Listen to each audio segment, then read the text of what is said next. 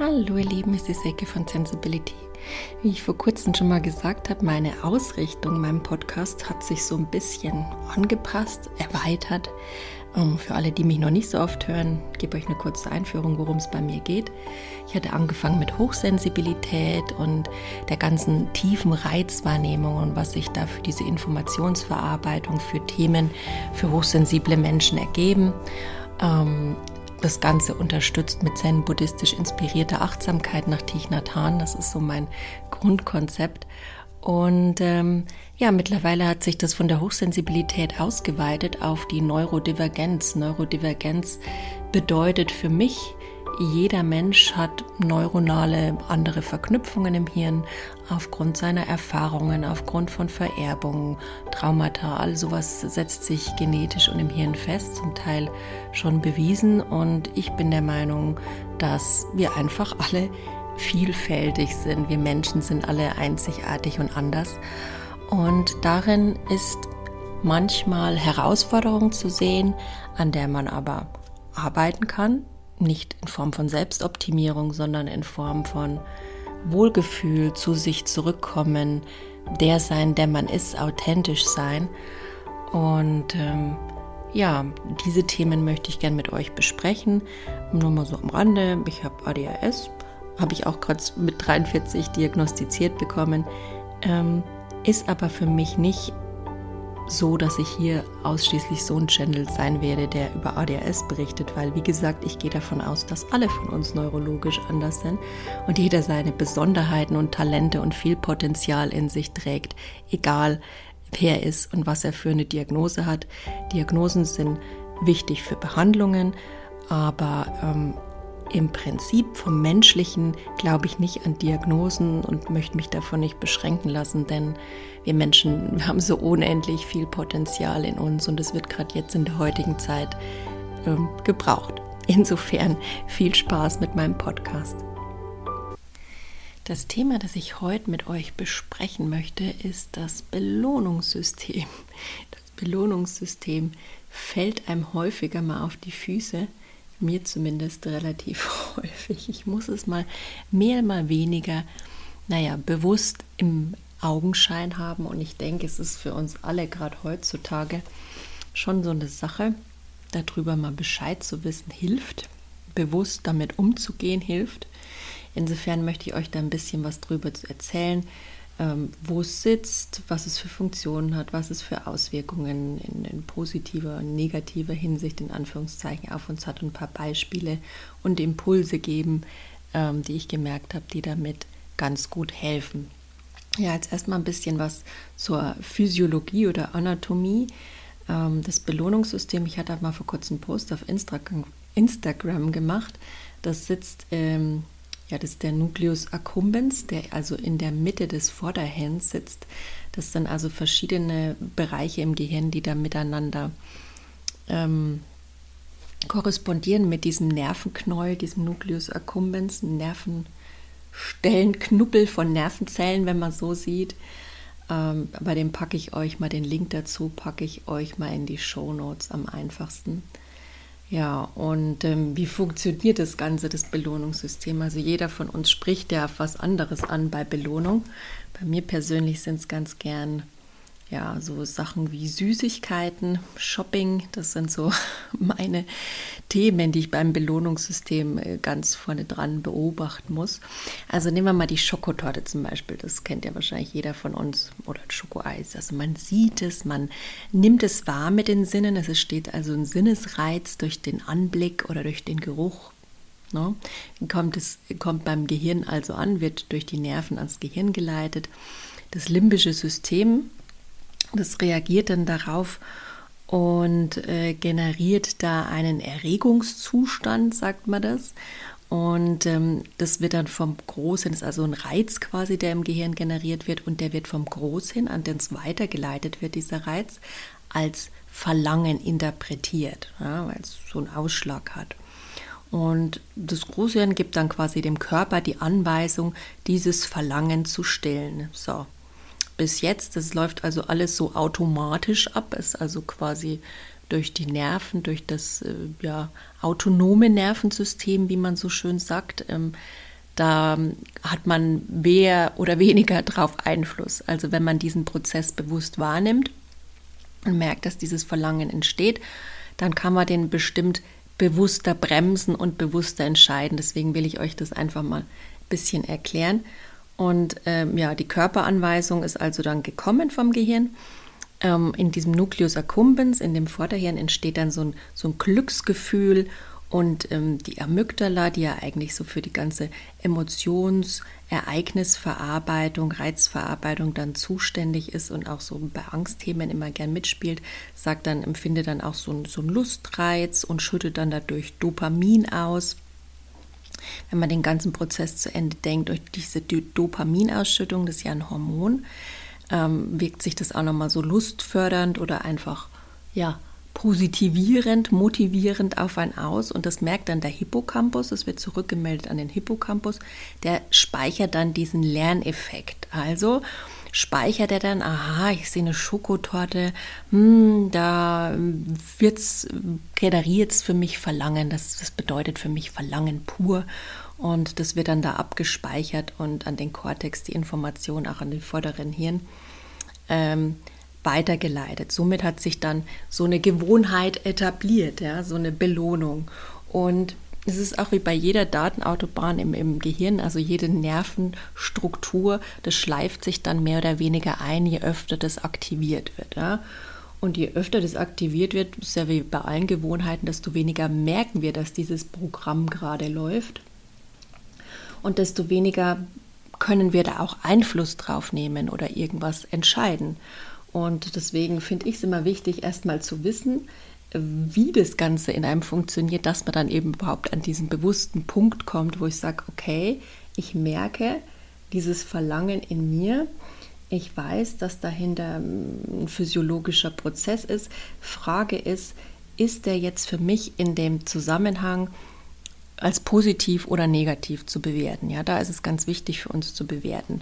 Ich selber sage ja immer so, okay, wenn man Süßigkeiten isst, man sagt ja nicht umsonst auch, Süßigkeiten sind Nervennahrung, war ein anstrengender Tag oder auch Kaffee, da bin ich mal empfänglich für, da gönne ich mir schon mal ein, obwohl ich weiß, dass es für mein sensibles System nicht das Beste ist. Aber ich muss ehrlich sagen, Asket habe ich echt keine Lust zu sein und Verbote sind was, die wirken auf mein System eher deregulierend, also das bringt mir nichts. Also da ist jeder anders, aber für mich und meine Familie, auch mein Kind, muss ich sagen, Verbote absolut kontraproduktiv. Ja, ich finde auch nicht, dass man durch Verbote gerade bei Kindern lernt, ähm, mit einer Sache umzugehen. Also zum Beispiel, kurzes Beispiel bei den Süßigkeiten. Mir war es immer wichtig, das nicht zu verbieten, weil dann weiß das Kind es gar nicht einzuschätzen und dann gibt es ja doch immer mal wieder süße Sachen auf Geburtstagen und dann kommt es dann zu so einem Überfressen und Übelkeit und ähm, ich habe einfach die Erfahrung gemacht, dass man, wenn man einfach weiß, auf was man sich einlässt, wie sich anfühlt, wenn man sich damit auskennt und sich das so ein bisschen einteilen lernt, dass man da besser mitfährt. Und deswegen haben wir ähm, frühzeitig so ein System etabliert für uns, dass wir meistens ähm, so eine Schüssel nehmen und da darf er sich dann selber mit mir zusammen raussuchen, was da reinkommt. Klar tue ich meistens immer mal noch was weg, aber mittlerweile, muss ich ehrlich sagen, hat er da schon so ein Gefühl, da kommt halt so eine Tagesration rein, wie viel er denn, was ihm am Tag gut tut. Natürlich kann man das ein Kind im Alter von vier, fünf, sechs Jahren noch nicht selber unbedingt entscheiden lassen. Ja. Also darf man da gerne nochmal Hand anlegen. Aber dann war diese Tagesration in dieser Schüssel und er wusste, es gibt die. Und zu Anfangs war es so, da hat er die schon mal alle auf einmal reingestopft und dann war es ihm schlecht. So. Ist aber auch ein guter Lerneffekt. Da kommt wieder also das, äh, der Hippocampus da rein und man merkt, okay, das war nicht gut. Ja, also muss auch sagen, manches ist, ist einfach immer besser, wenn man das am eigenen Leib erfährt und dann beim nächsten Mal anders machen kann. Und das wurde dann eigentlich dazu, dass er sich meistens heutzutage einteilt. Ist aber auch egal, weil danach gibt es einfach nichts mehr. Und ähm, da hat er schon ein bisschen gelernt und es ist zurzeit, ich beobachte das immer ganz häufig. Ich finde es spannend, dass er jetzt häufiger Eis im Sommer ablehnt, obwohl er Eis ja mag. Welches Kind mag kein Eis? Oder auch Süßigkeiten wirklich häufiger als ich, dass er bewusst sagt, nö, Mama, das tut mir gerade nicht gut, nö, da habe ich gerade keine Lust drauf. Also finde ich positiv den Umgang. Da bin ich echt happy drüber und kann mir einmal auf die Schulter klopfen, stolz sein. Ist man als Mutter hat man ja immer genug Potenzial, sich zu steinigen für alles Mögliche, was einem da so einfällt. Aber in der Hinsicht kann ich nur sagen, das hat für uns gut funktioniert. Probiert es mal aus, ob es was für euch ist, gerade bei sensiblen Kindern, die zu unterstützen, sich selbst zu helfen und da einfach selbstwirksam das mal auszuprobieren, finde ich, ähm, ist bei uns auf jeden Fall der hilfreichere und unterstützendere Ansatz. Ja, aber wie gesagt, zurück zu den Gelüsten. Bei mir war es eben, eben auch die Süßigkeiten. Und man ist ja dann an dem Punkt, wo man merkt, okay, man hat ein langfristiges Ziel. Meins war zum Beispiel gerade ein bisschen an meiner Bikini-Figur zu arbeiten. Ne? Ähm, was jetzt nichts damit zu tun hat, dass ich äh, mich zu dick empfinde. Ich fühle mich einfach wohler in manchem anderen Shape. Ich bin durchaus pro Body Positivity und mag es gern weiblich. Also äh, das nicht. Aber ich gönne mir dann doch häufiger mal kurzfristig die Belohnung, anstatt langfristig an das Ziel zu denken. Und das ist, hatte ich ja vor kurzem in dem Podcast langfristig versus kurzfristiges Denken, dass man mit solchen Sachen eben bewusst umgehen kann, um nicht nur immer kurzfristig in diese Belohnungsfalle zu tappen, die ja auch nur kurzfristig wirkt. Denn es ist ja auch beim Belohnungssystem so, dass diese Reize, nur eine Zeit lang funktionieren. Ja, also meistens ist mal anfänglich vielleicht nur ein Croissant und irgendwann hat sich das schon als Gewohnheit etabliert. Dann reizt es mein System, dann verursacht es keinen Erregungszustand mehr, wenn ich mir das gönne. Ja, somit ist es dann auch keine Belohnung mehr. Also muss man meistens noch eins draufpacken oder was anderes machen. Und so ist es die Gefahr beim Belohnungssystem, dass wenn man dem so oft immer unbewusst frönt und nachgibt, ja, also wie gesagt, ich mache es auch häufig. Ich sage, es gibt immer einen schmalen Grad zwischen gesund und ungesund und grenzwertig. Ja? Man muss einfach schauen, wo für einen die Grenze liegt. Da darf man einfach ein bisschen bewusster lernen, hinzuschauen. Und da will ich euch hinbringen, da will ich euch zu an, anregen, sagen wir es mal so, einladen, da mal hinzugucken, wo bei euch diese Grenze ist.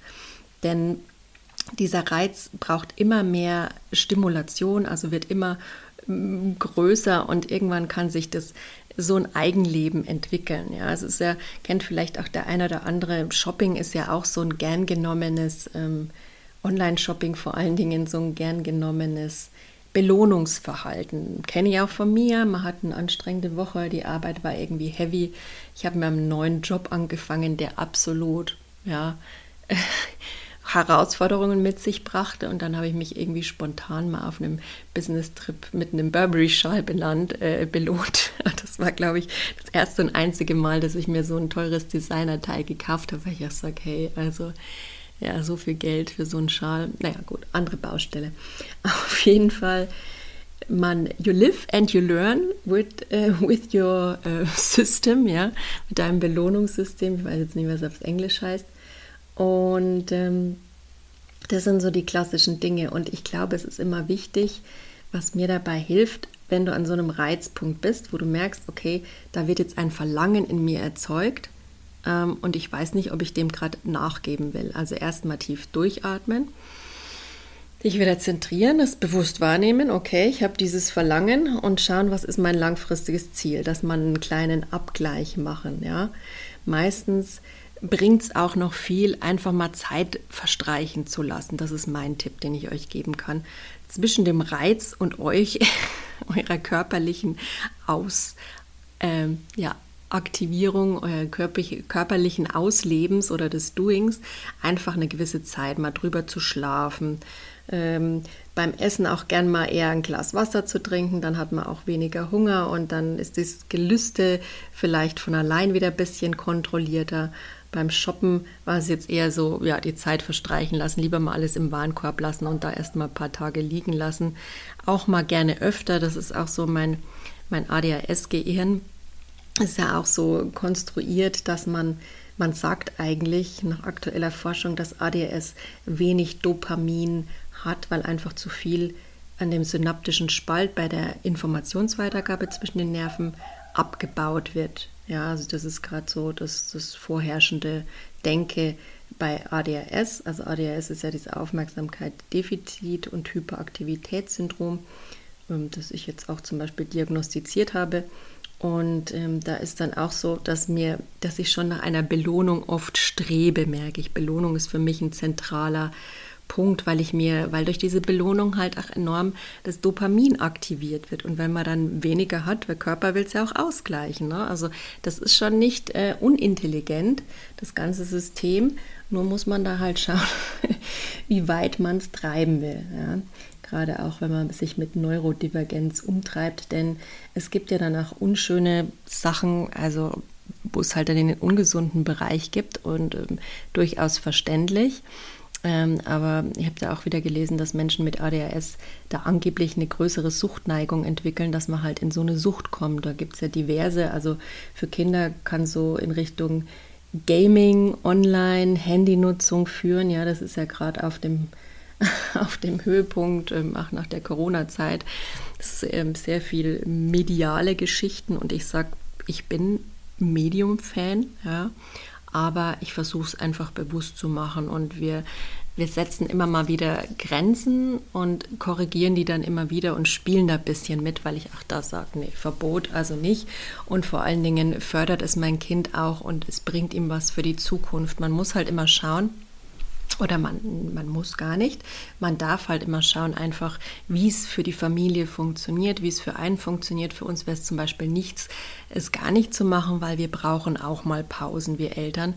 Und gerade wenn man ein sehr lebhaftes, lebendiges Kind hat oder auch mal ein krankes Kind hat, da weiß jeder Elternteil, dass man nicht immer 100 Prozent geben kann und dass es auch mal gut ist, äh, das Kind, dass da einfach mal gepackt wird. Ja, das ist einfach so als Elternteil kurz ne, immer wieder so Sprüche von, von Leuten halt, Sprüche in Anführungszeichen. Ich meine, das weiß ja keiner, der, der kein Kind hat, wie es eben ist.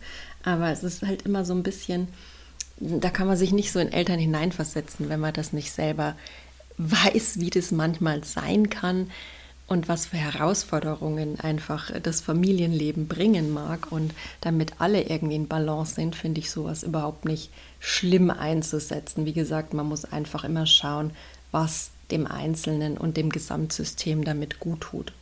Und ähm, ja, auch diesem Glücksgefühl selber lernen zu widerstehen oder das Lernen erstmal zu kontrollieren, eben wie gesagt durch Zeit, durch Pausen, durch tiefe Atmung, das einfach zu verschieben, dieses Verlangen, wenn es einem wichtig ist. Manchmal ist es mir auch wichtig, den Kaffee zu haben, ja, oder die Süßigkeit.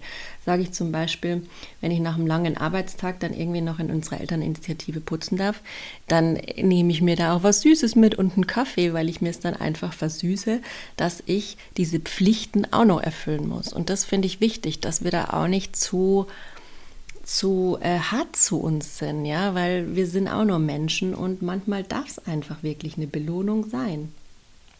Aber wo ich halt nicht hin möchte, ich möchte nicht in, in Existenzprobleme kommen aufgrund meines Shoppingverhaltens oder ähm, irgendwelche Dinge konsumieren, die mir nicht gut tun, wobei ich noch nie so der Alkoholfan war oder irgendwelche anderen Substanzen. Da habe ich zum Glück immer zu viel Schiss vorgehabt. Das hat mich immer davor bewahrt, irgendwas zu konsumieren, was mir nicht gut tut. Aber wie gesagt, da ist jeder anders und mm, wie gesagt, auch gerade mit Neurodivergenz ist es dann einfach so, dass das Gehirn da förmlich danach schreit. Man unterstellt es halt eben bei ADHS, dass da die Tendenz für ein Suchtverhalten größer wäre, was auch wirklich Geschichte geschichtsbezogen, ähm, erfahrungsbezogen, ist wirklich sehr individuell für den einzelnen Menschen. Also bei mir kann ich es nicht so sehen, aber ich finde auch, man muss sein Belohnungssystem eigentlich immer sehr bewusst wahrnehmen und dann neu kalibrieren und dann denke ich, ähm, geht es. Aber das Wichtigste ist auch, wenn man merkt, dass das Belohnungssystem da aus dem Ruder läuft, sei es man, man hat wirklich mit Alkoholkonsum äh, da seine Grenze überschnitten oder mit Shopping in die Schuldenfalle oder sonstiges, dass man sich da auch echt Hilfe holt. Also ich habe das auch mal probiert. Ich wollte einfach nur mal wissen, dass ich im Punkto Shopping, mein Dispo ist auch immer gut ähm, ausgenutzt, muss ich sagen. Ähm, ich habe ja jetzt wieder ein anderes Luxusproblem, dass ich da noch ein bisschen was unterfüttern kann, dass das jetzt nicht zum Problem wird, aber man darf eigentlich schon lernen, da genauer hinzugucken und sich da auch mal eine Beratung. Es gibt auch viele kostenlose Schuldnerberatungen oder Investitionsberatungen, würde ich auch mal sagen, weil ein Schuldenproblem hatte ich in der Hinsicht nicht. Aber dann auch mal sich rückzuversichern und es gibt auch Kraft einfach und, und wieder neue Punkte, wo man ansetzen kann und mehr Wohlgefühl. Also einfach, wenn ihr merkt, dass es aus dem Rahmen läuft, es ist nur menschlich, weil das System halt so funktioniert. Es will uns ja auch schützen, es will uns motivieren. Es ist ja da, um unser Überleben zu sichern. Ne? Also gerade in schwierigen Phasen ist so ein Belohnungssystem natürlich auch durchaus hilfreich, um früh aus dem Bett zu kommen. Wenn man dann sagt, okay, dann gönne ich mir das und dann kann ich noch das schaffen. Und es ist einfach, ja, herausfordernde Zeiten. Wie gesagt, alles hat immer zwei Seiten. So eine positive und eine, die man lieber im Auge behalten sollte. Und so ist es eben auch mit dem Belohnungssystem. Ich hoffe, ich konnte euch ein paar wertvolle Impulse und ähm, Wissen damit mitgeben, weil es immer ganz wichtig ist, finde ich, das Wissen gepaart mit den Impulsen und auch ja, einfach mit dem Abwägen für euch, mit dem individuellen Hinweis, ähm, take your time and try und ähm, schraub dann wieder rum und schau, was für dich funktioniert. Ne? In der Sicht, Hinsicht wünsche ich euch damit viel Spaß beim Experimentieren. Macht's gut.